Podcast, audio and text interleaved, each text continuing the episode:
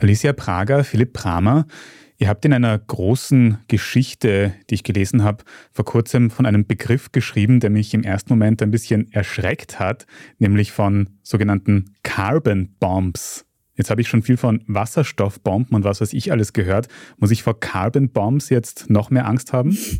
Also Carbon Bombs, das sind die größten Erdöl, Erdgas und Kohleprojekte der Welt.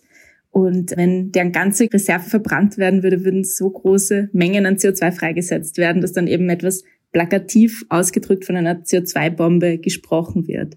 Ab einer Milliarde Tonnen CO2 zählt ein Projekt da dazu. Und unsere neue Recherche zählt 425 solcher Megaprojekte weltweit. Und was wäre ein konkretes Beispiel für ein Carbon Bomb Projekt? Kannst du das ein bisschen beschreiben? Mhm. Wir erzählen in dem Text zu dieser internationalen Recherche von einem Projekt in Libyen, an dem die OMV beteiligt ist.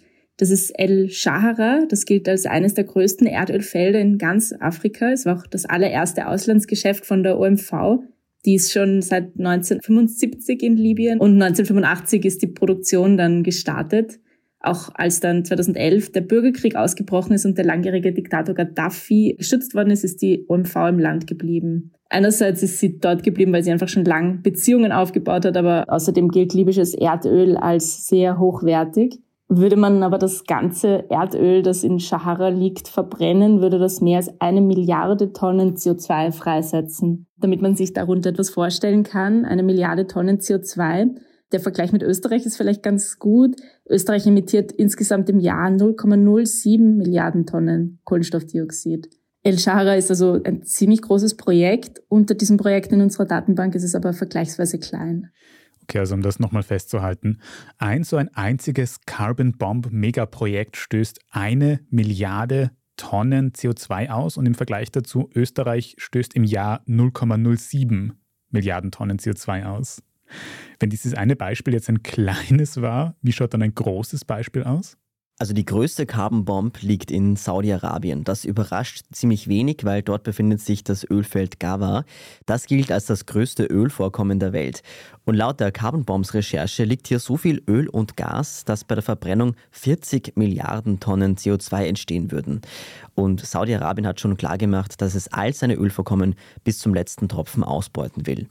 Auch in China und den USA gibt es viele Großprojekte. In China ist es vor allem Kohle, die gefördert wird, in den USA Erdgas. Viele von diesen Vorkommen in den USA lassen sich aber nur mit der umstrittenen Fracking-Methode fördern. Die ist eben sehr umstritten, weil der Wasserverbrauch sehr hoch ist, oft umweltschädliche Chemikalien verwendet werden und oft gelangt auch Erdgas bei der Förderung in die Atmosphäre. Und Erdgas besteht ja aus Methan und das ist ein 80 mal stärkeres Treibhausgas als CO2. Das heißt, diese flüchtigen Emissionen heizen die Erde zusätzlich an. In Europa gibt es eher wenig Carbon Bombs, aber wir konsumieren ja auch viel Öl und Gas aus anderen Regionen der Welt. Und bei einem Projekt, wie Alicia bereits erwähnt hat, ist ja immerhin auch die österreichische OMV beteiligt.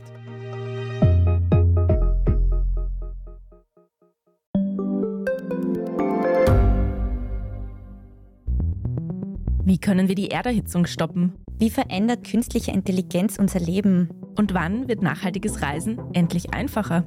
Um diese und viele weitere Themen geht es im Podcast Edition Zukunft und Edition Zukunft Klimafragen. Ich bin Alicia Prager. Und ich bin Julia Beirer. Wir sprechen über Lösungen für das Leben und die Welt von morgen. Jeden Freitag gibt es eine neue Folge, überall, wo es Podcasts gibt.